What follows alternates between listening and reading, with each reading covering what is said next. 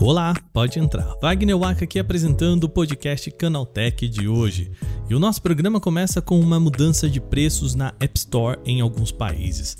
A Apple informou que regiões principalmente inclusas na zona do euro terão os preços base de programas mais altos. O motivo é tentar segurar a desvalorização da moeda perante o dólar. Só que esse aumento não está agradando, tá? Quem está sendo vocal sobre isso é Tim Sweeney, CEO da Epic Games. A gente vai explicar o que está rolando hoje. No segundo bloco, um caso inusitado e até bem triste. Uma aposentada aqui no Brasil caiu no golpe de um cara que falava ser Johnny Depp e perdeu mais de 200 mil reais nessa. O movimento não é raro, tá? E tem até nome chama catfish, é um termo em inglês. Se você nunca ouviu falar nisso, eu explico hoje para você. No terceiro bloco, a gente vai falar sobre desigualdade de gênero no meio de TI e vai conversar sobre um evento chamado Elas por Elas. A ideia é trazer mais mulheres para o setor de tecnologia e mais interessante fora das capitais. Começa agora o podcast Canaltech, o programa que traz tudo o que você precisa saber do universo da tecnologia para começar o seu dia.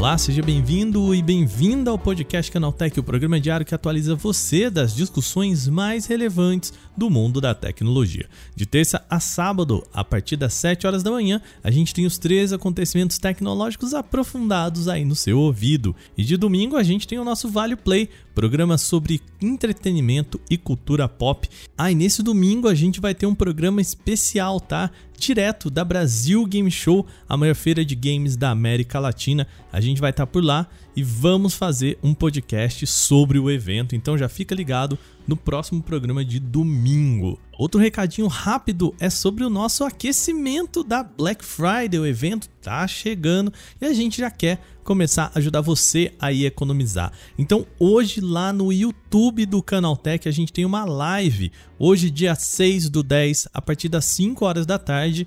Pedro Cipolli, Amanda Abreu, Adriano Ponte, todos vão estar por lá para falar sobre Mi Band versus Smartwatch. Você que está procurando aquele relógio, vai lá, você sabe que o Adriano, o Adriano adora smartphone, adora Mi Band.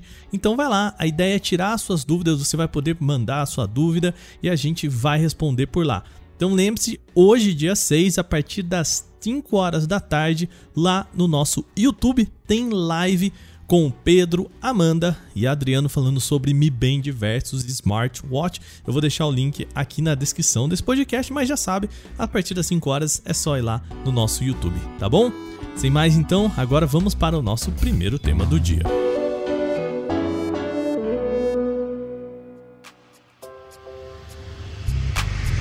O nosso programa começa com uma mudança de preço base de aplicativos da loja da Apple. A companhia anunciou há pouco menos de um mês que aumentaria as faixas de preços possíveis de apps em sua loja. Funciona assim, ó. Atualmente, a pessoa que publica na App Store não pode colocar o preço que ela quiser em seu produto. Ela precisa escolher entre uma lista de faixas. Tudo bem que a diferença entre essas faixas, que eles chamam de tiers, é pequena. Dando um exemplo fictício aqui, seria como se você pudesse escolher para o seu jogo, por exemplo, os preços de R$ 2,99 ou R$ 3,99 ou R$ 4,99, sempre com uma diferença pequena entre eles. O que não é possível nesse exemplo é colocar o preço de R$ 3,50, ou é R$ 3,99 ou é R$ 2,99. É assim que funciona a precificação das coisas dentro da App Store. O que a Apple anunciou agora é que houve um aumento automático em todas essas faixas, em todos os aplicativos, em suas respectivas faixas a partir de ontem, dia 5. Essa mudança vai valer para alguns poucos países, todos pertencentes à zona do euro, além de Chile, Egito, Japão, Malásia, Paquistão, Polônia, Coreia do Sul, Suécia e Vietnã. E até o momento não tem mudança aqui para o Brasil, tá? O que a Apple argumenta é que houve desvalorização dessas moedas e que a mudança faria com que os custos ficassem mais condizentes com as economias locais. Agora você ouvinte pode pensar: tá, se a Apple aumentou o preço, então é só você ir lá e reduzir para a faixa mais baixa que foi colocada na loja. Ou seja, se antes, por exemplo, o aplicativo custava R$ 2,99 e agora ele custa R$ 3,20, não é só descer para a faixa de R$ 2,20, né, para equilibrar essa mudança? Sim, isso é possível de fazer, um desenvolvedor pode fazer isso. O problema é que o tempo que eles tiveram foi muito pequeno. Eles argumentam que o anúncio da mudança aconteceu em 14 de setembro, com apenas três semanas para isso. Os desenvolvedores precisam estudar o impacto primeiro para decidir qual faixa gostariam de manter esse produto. Além disso, é preciso avisar usuários de forma a não prejudicar a marca, o que também significa mais tempo para pensar uma comunicação do que apenas três semanas. O impacto mais importante, contudo, diz respeito ao valor mínimo. Agora, nos países da zona do euro, por exemplo, o custo para a compra de um app saltou do mínimo de 99 centavos de euro para 1 euro e 19 centavos, ou seja, não existe mais aplicativo que custa menos de 1 euro na loja. É um aumento de 20 centavos, e o mesmo aconteceu em todas as faixas. A mudança foi bastante criticada por alguns desenvolvedores, em especial o CEO da Epic Games, Tim Sweeney, em seu perfil no Twitter, ele escreveu o seguinte, aspas, Imagine se um proprietário de um imóvel dissesse ao locatário, dono de um pequeno negócio, que teria que aumentar o preço sem discussão ou sem a pessoa ter para onde ir. É isso que a Apple está fazendo com desenvolvedores, sem outra razão do que rechear ainda mais a sua loja. Eles estão unilateralmente impondo um aumento de preço a desenvolvedores em vários países sem nenhum motivo. Os desenvolvedores não têm outra escolha senão aceitar pois a App Store é o único caminho para chegar aos bilhões de usuários de iOS, fecha aspas. E não é de hoje que o Sweeney vem criticando a empresa. Se você não reconheceu o nome até agora, vamos lá. Sweeney é CEO da Epic Games, empresa dona de Fortnite. Foi sob o comando dele que a desenvolvedora iniciou aquele embate gigante que a gente já comentou aqui contra a Apple. Isso para permitir que se pudesse vender conteúdos em app por fora da loja. Portanto, para fugir da fatia de 30% cobrada pela Apple. Isso resultou na retirada de Fortnite da loja e naquele embate gigante entre as duas que, porventura, ainda perdura até hoje.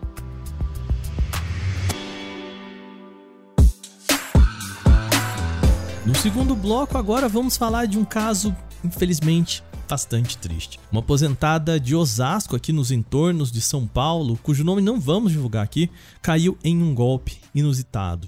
O criminoso fez a senhora de 61 anos acreditar que estava conversando com o ator norte-americano Johnny Depp pelo Instagram. O golpe se iniciou em 2020 e consistia em fazer com que a mulher ganhasse confiança de que estava realmente falando com Johnny Depp. Os relatos foram expostos pela advogada da senhora. No início da conversa, o falso Depp falava sobre coisas do cotidiano, isso para ganhar confiança. E depois ele começou a relatar problemas e dizer que precisava de dinheiro para pagar as condenações em um processo no qual estava envolvido. E a história ganhou mais credibilidade porque o ator de fato estava envolvido em uma disputa com a sua ex-mulher, a Amber Heard. Um processo que eu nem vou citar aqui porque ficou bastante famoso, imagino que você aí saiba do que eu estou falando. A advogada conta ainda que o criminoso prometeu levar a senhora para morar com ele nos Estados Unidos e foi basicamente isso que fez com que ela emprestasse dinheiro para ele. O relato é o seguinte, abre aspas: A pandemia contribuiu para que ela, a vítima, acreditasse em toda a mentira contada pelo golpista. Haja vista o abalo emocional vivenciado. Ela só procurava uma saída ou uma mudança de vida. Fecha aspas. Com isso, a aposentada enviou ao criminoso uma quantia total que ultrapassa 200 mil reais. Para conseguir esse montante, ela chegou a vender um carro e uma casa. No total, foram três depósitos feitos em uma conta do Banco do Brasil que o criminoso disse ser de um amigo brasileiro dele. O primeiro depósito data de novembro de 2020 em 15 mil reais. O segundo é de 1 de dezembro, um depósito de 40 mil reais e o último maior de 153 mil reais. Ela só não perdeu mais dinheiro, pois seu filho encontrou as mensagens e percebeu o golpe. E esse não é um movimento de internet tão incomum, tá? Até tem nome, se chama catfish. O termo vem do inglês e é uma gíria para dizer que a pessoa foi enganada. Nos primórdios dos relacionamentos via internet, o termo era usado, e até ainda é, para se referir a um relacionamento mentiroso. Quando a pessoa manda uma foto ou uma biografia falsa para impressionar a pessoa do outro lado. Contudo, com o avanço de golpes pela internet, o termo também passou a ser associado a esse tipo de ação.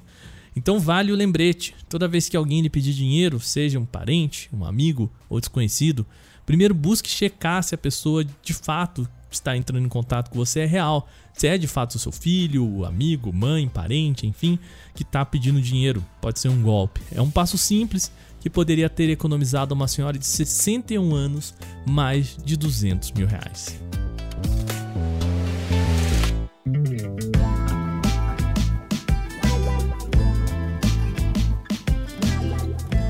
Último bloco, agora vamos falar de equidade de gênero no setor de TI. No Porta 101, a gente chegou a tangenciar o tema lá no nosso programa sobre transição de carreira. Aliás, é um programa muito legal em que a gente conversa com várias pessoas sobre mudar de carreira indo para TI e desenvolvimento. A Revelo, que participa do nosso programa lá, divulgou uma pesquisa no mês passado sobre as características de quem trabalha no setor de tecnologia e desenvolvimento aqui no Brasil. Um dos dados mais importantes desse estudo diz respeito a gênero. Segundo o levantamento, 87,7% das pessoas entrevistadas se reconhece pelo gênero masculino. A boa notícia é que houve um aumento significativo de 60% da participação de mulheres na área entre 2014 e 2019. Esse é um dado do levantamento do Cadastro Geral de Empregados e Desempregados, o CAGED. Contudo, as mulheres ainda representam apenas 12,3% dos profissionais de tecnologia, de acordo com o levantamento da Revelo. E é por isso que iniciativas para trazer mais mulheres para esse setor são muito importantes. Uma delas é um evento chamado Elas por Elas, encabeçado pela desenvolvedora Laís Galeto. E bom, a Laís veio hoje ao nosso programa para bater um papo sobre essa iniciativa. Laís, seja muito bem-vinda aqui ao nosso podcast Canaltech. Tudo bem? Como você tá? Tudo bem, Wagner. Tudo bem comigo? É, como você tá? É uma honra estar fazendo parte desse podcast. Espero que a gente consiga conversar bastante sobre o evento e afins. Bom, vamos começar então. Conta pra gente é, o que é o evento, é, de onde ele surgiu, qual que é a proposta que a gente tem aqui. O Elas por Elas, ele foi criado a partir de dois critérios que eu via muito, que é a falta de ter encontros na minha cidade de mulheres e sobre a urgência que a gente precisa de uma equidade de gênero na nossa área, que é a área tech. Então, com esses dois critérios, a gente está meio que em busca de conseguir diminuir um pouco a equidade e conseguir juntar mulheres e fazer um network, juntar uma comunidade, deixar uma comunidade ativa de fato aqui na minha cidade, que é Santos. O que, que vai acontecer no evento, né? Como que o evento vai resolver essas questões que você apresentou pra gente? No dia do evento a gente vai trocar bastante network, vai tem várias empresas que estão apoiando a gente, então elas vão fazer feiras de contratação, uma coisa que eu acho que pode ajudar na equidade, né? No caso de grande parte das empresas, o número de homens trabalhando na área tech é muito maior do que a área, tipo, mulheres trabalhando na área tech. Então, eu acredito que ajude um pouco nesse, nessa questão, né? É, ter feiras de contratação. No dia do evento, a gente vai ter várias palestras com referências, assim, na área tecnológica feminina e mulheres que já estão na área há bastante tempo onde elas vão passar algumas dicas, vão falar mais ou menos como foi a jornada delas em si.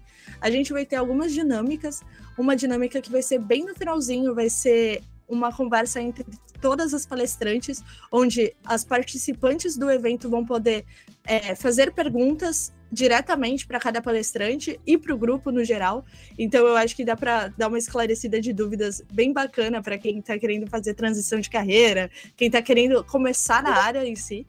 Então, vai ter sorteio de brinde, vai ter bastante coisa da hora e muito, assim, feito com muito carinho para todo mundo aproveitar o máximo desse evento, fazer bastante network e juntas conseguir é, trabalhar nessa questão de equidade e trabalhar nessa questão de comunidade, que é muito importante na nossa área. Quando a gente está falando de grandes empresas contratando, e que geralmente são as empresas mais é, preocupadas com diversidade, é, elas ainda estão nos grandes polos, né? E você é a, fora do, do, do, centro paulistano, enfim, das capitais, né? Você sente que isso é ainda mais gravado? Eu sinto, de certo modo eu sinto, porque querendo ou não, são pequenas empresas que acabam contratando, e, por exemplo, são várias cidades que estão fora desse polo central, né? Por exemplo, é, fora do estado de São Paulo, fora de, sei lá, Rio de Janeiro, fora desses polos principais. Eu acho que sim, tem uma disparidade muito grande. É, as empresas acabam contratando, na verdade, homens por. Eu, eu acredito que seja uma certa segurança. E sobre a transição de carreira, eu acho que é muito é um tema muito importante a ser abordado, porque querendo ou não, muita gente acaba tendo um receio de fazer essa transição por medo de não ser contratado, por medo de estar acima da idade, mas na verdade que não temos idades, não temos gêneros. E a grande verdade é se você tem o conhecimento, se você é, sabe de fato, você consegue qualquer vaga, né? Mas as empresas em si acabam dando alguma preferência, talvez, para um gênero. E isso que a gente tem que batalhar e mostrar que as meninas também sabem programar e estão nesse mundão para virar uma desenvolvedora super gênio. o, o, evento em si, ele tem um ingresso com um preço simbólico, é isso? Então, é, como a gente está fazendo um evento para elas, né, para mulheres, e assim, a gente está querendo muito criar essa comunidade feminina, criar essa comunidade em que se ajuda. Eu acredito que tenha várias comunidades, eu mesma já vi várias comunidades, vários eventos de tecnologia para mulheres, e eu acredito que é uma causa muito nobre, é uma causa muito grande. E elas por elas, eu acho que engloba muita coisa além da tecnologia. O nosso ingresso simbólico, que o nome dele é para elas, nada mais é que um ingresso que custa 20 reais. Lógico que é, tem a tarifa do Simpla, né? Mas é um ingresso onde, para você ter direito a esse ingresso no dia do evento, você tem que apresentar um kit mulher. O kit mulher nada mais é que é um pacote de absorvente com 16 unidades, uma escova e uma pasta de dente e um cosmético, mas o cosmético, no caso, fica opcional para cada um. Após o evento, a gente vai pegar esses kits mulheres, separar com muito carinho e distribuir na cidade para mulheres moradoras de rua, em ONGs e afins. Porque a gente vê que, na verdade, a causa de ser mulher já é algo que engloba muita coisa. Então a gente não pode só ter um enfoque que seria a tecnologia. A gente tem que ter vários e tem que lutar por ser mulher e ter uma causa nobre e acima de tudo ajudar outras mulheres. Então vamos lá, vamos fazer o que o, o, o, serviço do evento, quando acontece o evento, como que as pessoas podem participar, é um evento local, um evento também que tem oportunidade remota. Explica um pouco sobre isso, por favor. O evento vai acontecer dia 8 do 10, esse sábado. Uhum. Ele vai ser no Condomínio Clube 15 em Santos. Infelizmente, a primeira edição não vai ter remoto. A gente está estudando a possibilidade da nossa próxima edição ser remoto. Então, vai acontecer das 9 até as 7 da noite. Vai ter dois horários de coffee break, um que seria às 9, um eu acho que é 4 e 20. E vai ter a pausa do almoço. Então, após o coffee break, o último, né, a gente vai fazer as dinâmicas de grupo, de conversar um pouco com as palestrantes e vai ter no final do evento um sorteio de alguns brindes bem bacanas. E para quem que é o evento? O evento é para mulheres que queiram entrar na área ou já estão na área ou queiram fazer transição de carreira.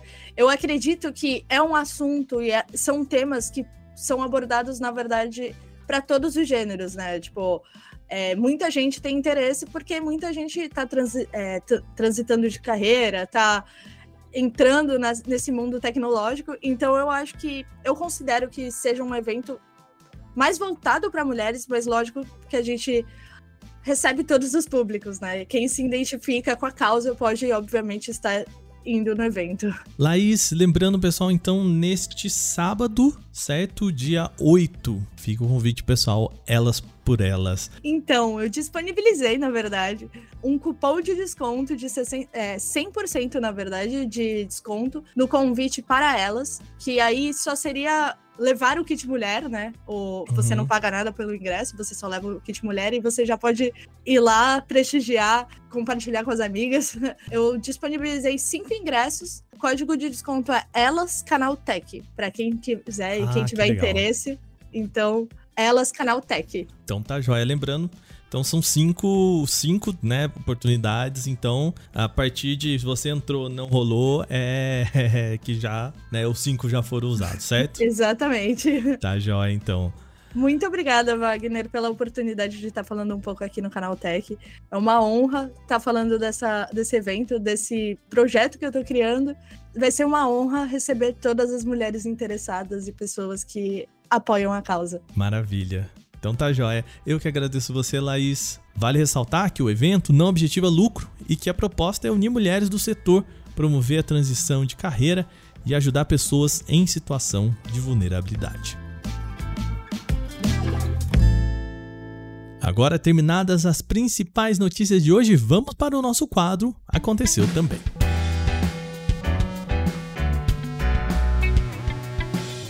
O Aconteceu também é o quadro em que a gente fala das notícias também relevantes, mas que não geram uma discussão maior. A Oppo ampliou ainda mais a sua família de smartphones básicos A77 e anunciou um novo modelo, o Oppo A77s. O novo celular básico se distancia bastante do modelo padrão A77 lançado recentemente no Brasil e fica mais próximo a modelos como o Reno 7. Ele conta com Snapdragon 680, 8 GB de memória RAM e 128 GB de armazenamento interno. Um dos destaques do lançamento é a bateria de 5.000 mAh, que forneceria até 17,5 horas de reprodução de mídia e conta com carregamento rápido de 33 watts. O Oppo A77s começa a ser vendido na Tailândia, com preço sugerido de 8.999 baht tailandeses. Eu tenho certeza que você aí não faz ideia de quanto isso é em real. Na nossa moeda fica aproximadamente a R$ 1.200 na conversão direta sem contar impostos. Contudo, não há informações sobre a disponibilidade do aparelho em outros países, incluindo o Brasil. A Motorola vai lançar aqui no Brasil o Moto Watch 100, o mais recente smartwatch da marca. Estreia oferecendo um forte custo-benefício, embarcando mais de 20 modos esportivos, os tradicionais sensores esperados de um relógio inteligente moderno, sistema operacional próprio e bateria com promessa de autonomia em até 14 dias. Ele utiliza um sistema chamado Moto Watch OS, o que aproxima de propostas mais simples como o de Smart Bands. Apesar disso, a Motorola garante que o dispositivo entrega uma experiência completa para quem busca acompanhar a saúde por um preço de lançamento mais baixo. Para rastreamento de saúde, a novidade traz sensores como acelerômetro, giroscópio, GPS, monitor de frequência cardíaca, SpO2 de oxigenação do sangue, além de 26 modos esportivos que incluem modalidades como futebol, crossfit, bicicleta, treino livre, caminhada e yoga. O Motorola Moto Watch 100 começa a ser vendido no Brasil na próxima segunda-feira, 10 de outubro, e fica disponível nas cores prata glacial e preto phantom com preço sugerido de 999 reais. As vendas globais de carros elétricos seguem crescendo em todo o mundo. Em agosto de 2022 alcançaram uma marca expressiva, tá? De acordo com dados publicados pela EV Volumes, o total global no período foi de 847 mil unidades emplacadas, alta de 60% no comparativo anual. Os carros 100% elétricos, em particular, também registraram um novo recorde, cresceram 66% em agosto em relação a 2021, e com isso representam 11% das vendas totais do mercado automotivo mundial. No cenário, incluindo todos os eletrificados, não só os carros 100% elétricos, o número é ainda melhor, é de 15% do total de veículos. O cenário macro confirma a tendência de alta. No acumulado entre janeiro e agosto de 2022, as vendas de carros eletrificados chegaram a 13% do total do mercado, com os elétricos puros representando 9,2%. A expectativa, segundo a EV Volumes, é que o fechamento de setembro ultrapasse pela primeira vez na história a barreira do 1 milhão de eletrificados emplacados em apenas um mês.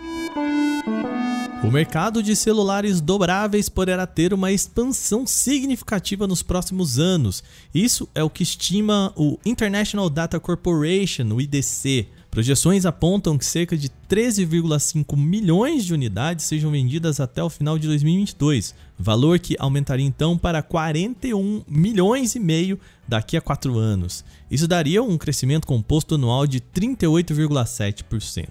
Com isso, a fatia do mercado passaria dos atuais 1,1% para 2,8% dentre todos os smartphones vendidos no mesmo período. Até o ano que vem, estima-se que o aumento seja de 55,1% entre os dobráveis de diversas marcas. Essa variação deve permanecer em dois dígitos durante todos os anos projetados pelo IDC. O Facebook anunciou novas formas de customizar a exibição de conteúdos em seu feed. O objetivo é permitir aos usuários descobrir assuntos mais relevantes para si mesmo, com a possibilidade de selecionar o que ele quer ver mais em posts de grupos ou mesmo de seus amigos. Você vai poder escolher entre algumas opções. A primeira delas é a opção de mostrar mais. Isso vai elevar a pontuação do tema apresentado e fazer com que apareça mais desse conteúdo para você. Se você escolher a opção mostrar menos, portanto, a pontuação será reduzida e possivelmente a sua linha do tempo vai ter restrições a publicações parecidas. Os posts não devem parar de ser exibidos na totalidade, mas espera-se uma importante diminuição. Segundo o Facebook, ao dar às pessoas formas de enviar um feedback mais específico, o sistema de inteligência artificial passará a ser mais eficaz para todo mundo. Aparentemente, o recurso estará presente em todas as publicações, mas pode surgir também com destaque de modo aleatório quando a rede social quiser entender se aquele assunto é relevante para o usuário.